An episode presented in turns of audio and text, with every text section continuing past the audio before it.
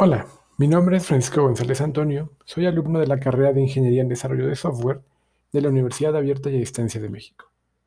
Voy a hablar un poco sobre qué es el software y su clasificación. El software es aquel conjunto de programas o en un sentido más estricto rutinas preestablecidas, es decir, programadas en una computadora para que ejecute ciertas tareas. Existen tres tipos fundamentales de software, software de aplicación, software de programación y software de sistema.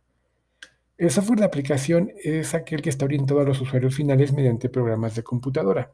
Busca satisfacer las necesidades de estos usuarios, por ejemplo, hojas de cálculo, calendarios, juegos o inclusive aplicaciones para grabar podcast.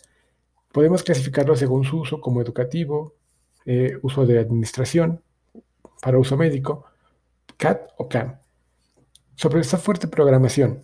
Este software es con el que se desarrollan y se programan las computadoras mediante algún lenguaje de programación. Le da al usuario la capacidad de modificar las computadoras y establecer rutinas adaptadas a sus propias necesidades o las de otras personas. Con estos software también se diseñan eh, software de aplicación. Algunos ejemplos son los compiladores, entornos virtuales o interfaces de desarrollo, por lo que se pueden clasificar como compiladores, intérpretes o depuradores. Por otro lado tenemos el software de sistema, que este está más orientado a la comunicación entre el usuario y la computadora mediante algún sistema operativo. La diferencia con el resto de software es que este se encarga de manejar y gestionar los recursos físicos de la computadora, como por ejemplo la memoria, los sistemas periféricos o los dispositivos de almacenamiento. Algunos ejemplos son los sistemas operativos o drivers de las computadoras.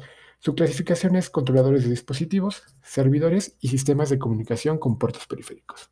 Gracias.